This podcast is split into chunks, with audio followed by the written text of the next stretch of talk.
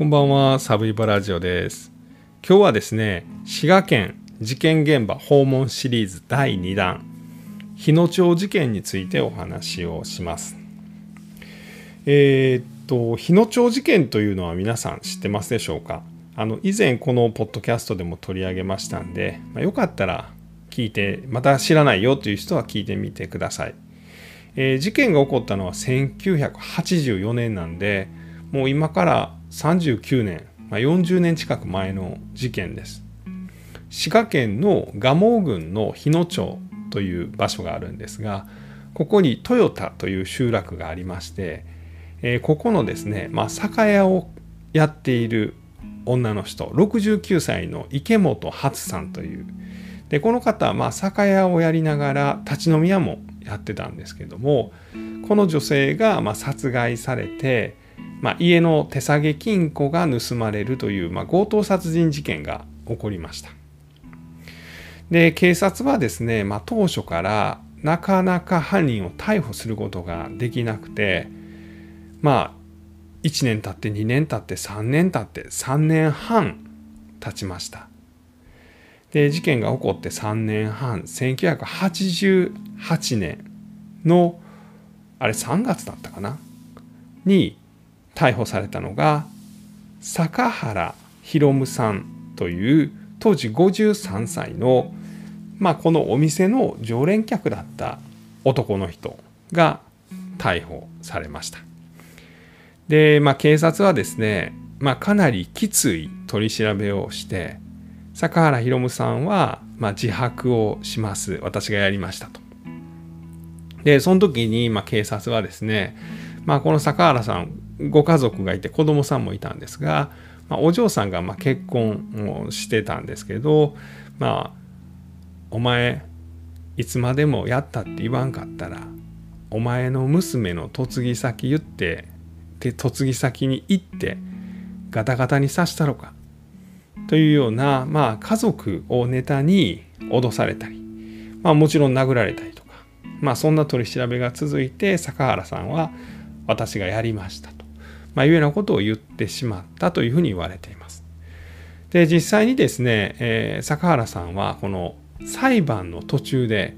まあ、弁護士と接見した時に弁護士が録音したテープというのがあるんですけども、まあ、その時にもですね、まあ、警察のきつい取り調べによって、まあ、自分は自白してもうたと。で家族に迷惑かかれかかれへんねやったら、まあ、このまま俺が犯人でいいと、まあ、いうようなことも、まあ、これ実際録音したテープの中にそういう会話が残されています。まあ、これ弁護士の人がですね「お前実際のところどうやねん」と、まあ、みたいなことを聞いたら「いやもう証拠も作られてますし帰って警察に反抗したらあかんから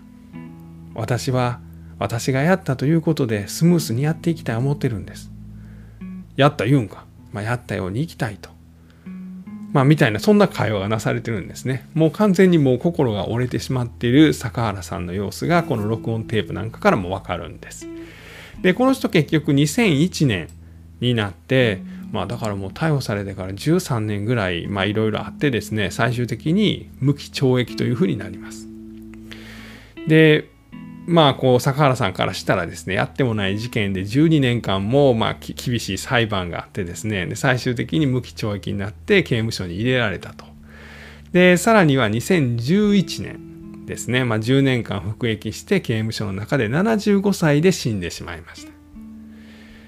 でまあ死んでしまったんですねこの坂原さんというのは。でまあご家族ですねこれ息子さんなんですけれどもまあやっぱりお父ちゃんはやってないとうちの父ちゃんはやってないんやと。でそれはその刑務所から送られてきた坂原さんのまあこう使っていたものですよね坂原さんが残したものとか見てても分かるんですよね。なんとかあのノートにですね、まあ、自分はやっていないというようなことを書いたりとかまあいろいろ辞書とか調べたりとかそんなんが坂原さんが残したものからまあ分かったと。で、まあ、遺族がまあ再審請求を2012年にやりましてですねでこれがえっ、と滋賀県の方の地裁で、まあ、もう一回裁判やり直しなさいという結果になって、まあ、さらには、えー、高裁でですね、あのー、やっぱり裁判やり直しなさいというふうになってですねでさらにはこれ今検察がですねあの最高裁の方に特別抗告というのをやっています。まあ、あの裁判やり直しなさいって、まあ、裁判所は言ってるんですけど検察がちょっと粘ってるんですよね。ただ、まあ、あの最高裁の判断が、まあ、間もなく、まあ、もうここ1年ぐらいに出てくるんだろうなと。でそうなると日本で起きた事件の中でですね、まあ、あの犯人、まあ、これ冤罪被害者になるわけですけどが、まあ、死んでからですね再審が行われた初めての死後再審の事件と、まあ、そういうふうになるんじゃないかというので注目されている事件です。でまあ、こう裁判のポイントとしてはですね、まあ、この検察の強引な取り調べみたいなところが言われています。で検察は証拠もですね、まあ、捏造したみたいなことは言われています。であとはあの亡くなった時のですねあの遺体の体の位置ですねこれまあ69歳の女性が殺害されてるんですけれども、えー、まあ、死んだ人はまあ倒れるわけですよね。まあ、あの寝た状態で刺し殺されるっていうパターンもありますけどでどの角度で、まあ、倒れていたかによってですねあの死斑、まあ、死んだ後の体の跡ですねこれがまどういう形でつくかというのが分かるんですね。で、えー、実はですねこの被害者の遺体の死斑はですね、まあ、背中の方にあったんですね。まあ、つまりどういうことかというと、えー、仰向けで倒れていた可能性が高いと、まあ、いうことなんですけど、まあ、実はこの裁判の中ではですね遺体は横向きに倒れていたと、まあ、いうような供述がなされている。まあ、この辺も矛盾するということでもう一回裁判やり直した方がええんちゃうかっていうようなことになっているという、まあ、そんな話です。で今回ですねこの日野町の豊田という集落、まあ、事件現場に行ってきました。えー、日野町といってもあのこれ関西に住んでる人でもあんまり土地勘がないですし行ったことある人ほとんどいないんじゃないかなと思います。えーまあ、滋賀県は、まあ、琵琶湖は有名ですよね。で、えー、琵琶湖のに、まあ、あの大津とかいう、まあ、これ滋賀の県庁所在所在地がありましてですねで琵琶湖を東側右側に渡ると、まあ、前回紹介したあの滋賀九郎殺人事件の現場である、まあ、森山市とかがあるんですね。でその琵琶湖から、えー、右下南東にですね車で3 4 0分ぐらい行くと、まあ、この日野町という、まあ、え、これ蒲生郡日野町なんですが、まあ、この日野町にたどり着きます。でこの辺りはですね、まあ、琵琶湖の東側っていうのはあの田んぼとか畑が、まあ、ずっと広がってるんですよね。もう真っ平らな土地でですねそこにひたすら田んぼとか畑とかがあって、まあ、道路もですね何と言うんだろうあの建物もほとんどないのであの隣の道路平行に走ってる道路が見えます。で、そこで車が走ってて、こっち側も車で走ってたら、まあ、ずっと同じように走ってるのが見えたりとか、まあ、ちょっとなんかね、北海道に感じ似てるなというとこです。まあ、のどかで、真っ平らで、建物があんまりなくて、みたいなところです。でそういうとこを3 4 0分ぐらい、まあ、車とかバイクでブーンと右下南東に走っていくとこの日野町というとこがあります。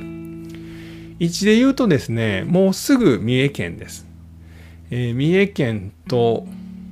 まあ、滋賀県と、で、あと奈良も近いですね。まあ、この辺の県境が集まるようなところです。で、この日野町だけですね、まあ、周りずっと平らなんですが、この日野町の辺りだけ少し、何と言うんでしょうねあの小高い丘になっていますこの丘を切り開いて作った、まあ、この丘にですねたくさんの家がババババってできたのがこの日野町の豊田っていう集落なんだなという感じです。えっ、ー、とね集落はそんなに大きくなくて、えー、家の数は多分80個ぐらいとか、まあ、100個もいかんぐらいの家が、まあ、こうたくさんあるというひしめき合ってるというような、まあ、そんな集落です。で結構ね不思議なのがなんか立体的なんですよね。この小高い丘そんなに高くないですよ。えーと、標高で言っても2 3 0メーターとかそれぐらいの丘にたくさんの家がバーッとできたみたいな感じなんであの高いところから見るとですねもうこの集落トヨタの集落がもう一望できるようななんかそんなところなんです。であとこの小高い丘を切り開いて作ってるもんですからなんか道路もね立体交差したりしてるんですよ。で別にあの電車が走ってるわけでもあの道路をまたぐための歩道がかけられてるわけでもなくこの自然のあのんていうんやろうなあの起伏でなんかこう道路が立体交差になってるっていうなんか不思議なあの景色だなというふうに感じました。で事件現場となった、まあ、酒屋の立ち飲み屋さん今でも残っています。えー、ちょうど今年の2月3月ぐらいに、えー、高裁の再審請求の判断が出たんですね。まあ、つまりあの大阪高裁の方でこれ裁判もう一回やり直しなさいという、まあ、決定が出たんです。で検察がその特別抗告して今最高裁で争われる準備をしているというまあ、そんな段階なんですけども、まあ、このタイミングに実は結構その関西のテレビ局はですねこの日野町にやってきてですねその現場を映してですねこれが全国のテレビ局で放送されました。で今はもうこの現場は立ち飲み屋さんもやってないです。まあこの被害者の方が、ま、亡くなってしまったこの事件が起きてから、まあ、その営業はもうストップしてるんですね。ですけど建物は今でも残っています。なんかねなんちゃらワインみたいな看板がちょっと残っていたりとか。まあそんなあの酒屋さんの名残は残っています。で行ってみたらですね中にはちょっともう入れないんですね、えー、いわゆるまあなんかこう空き家みたいな状態ですね。建物は古くてそんなに大きくないですね。あの田舎の方にある少し大きめの家ぐらいの大きさです。で建物があって、うん、あの道路沿いに建物があってでそこに入り口があってもう今は塞がってるんですけどそこにそのワインの看板みたいなのが今でも残っていました。で中はですねおそらく立ち飲み屋で、えー、僕ちょっと映像で見ましたけれどもお客さんまあ10人も入ればいっぱいみたいなそんなあのお店だったと思います。で、えー行ってみてというよりも今回あの現場のことをいろいろ調べてみて思ったのがあのテレビ局が来た時にこの現場の撮影にこの町自体が協力してるんですよね。でこれが結構印象的だなと。要はま被害者の69歳の女性はま殺害されているわけですよね。で再審請求がなされててそれがま通ってるからもうすぐこの裁判はやり直しになるわけなんですよね。なんですけどこの現場をですねそのテレビ局の撮影に協力してるっていうことはまあおそらく被害者の家族もしくはこの村はですね、まあ、この事件はもう冤罪でいいじゃないかと、ま、いうふうに思ってるんだなというふうに思いました。あの何が言いたいかというとこういう過去の事件でしかもちっちゃい町で起こった事件っていうのはですねまあちょっと言い過ぎかもしれないですけど冤罪でも解決する方がもうこう村人にとって安心するわけですよね。その犯人が今なお生きているっていうよりはまあもう亡くなって犯人がもう逮捕されているっていう方がまあ安心するわけですよね。でそれがま間違いだったという裁判がまあ今起こってるわけなんですけれども、まあ、これがそのまあ、そういう報道に対してこの村の人が大変協力的なんだなというのがすごい印象的でした。なのであのテレビカメラが来てですねおそらく今度最高裁の決定も出ると思うんですけどその時もまあ日野町のこの現場の映像みたいなのを僕らもまた見ることになると思います。だからこの辺りが多分ですねこの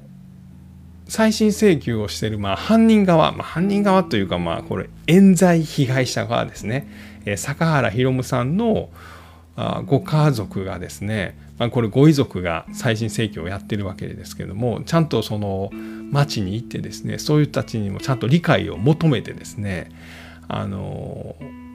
なんだろうこの町もこの再審請求が通るということを応援してるんだろうなというこの辺が大変印象的だなというふうに思いました。だからみんなでこの裁判はやっぱり間違ってて検察警察検察がやってたことはま間違いであの坂原宏さんのちゃんと名誉を回復させようということをまあこれご遺族は当然なんですけどこの日野町のトヨタの方もそれを応援してるんだなというのが言って、まあ、ちょっと分かったというかあそういうところでございます。でも遠かったですね。本当に遠かったです。なんかね、ええ感じのとこなんですけど、お店とかがもう全然ないんですよ。あの、事件が起こった1980年代は、おそらくね、だあの第二次ベビーブームですよね。僕らとかぐらいの子供らがいっぱいおったんやと思います。あの、スーパーは今でもちょっとやってたんですけど、それ以外にもお店はいっぱいあの、お店自体は残ってるんですけど、もうやってないんですよね。そんなお店がたくさんある集落でした。つまり昔は結構やっぱ子供らもいっぱいいてですね賑やかな、ま集落だったんだろうと思うんですが今ではまあ残念ながら結構高齢化が進んじゃってる集落なのかなというのを言って感じました、えー、そんなところでございます。えっ、ー、と滋賀の現場、えー、現場訪問シリーズ、えー、と前回は滋賀九郎殺人事件。で今回は日野町事件。であともう一個あの琵琶湖のに遺体が沈められた事件ですね、えー、この話を次回はしたいと思います、えー、今日はありがとうございました。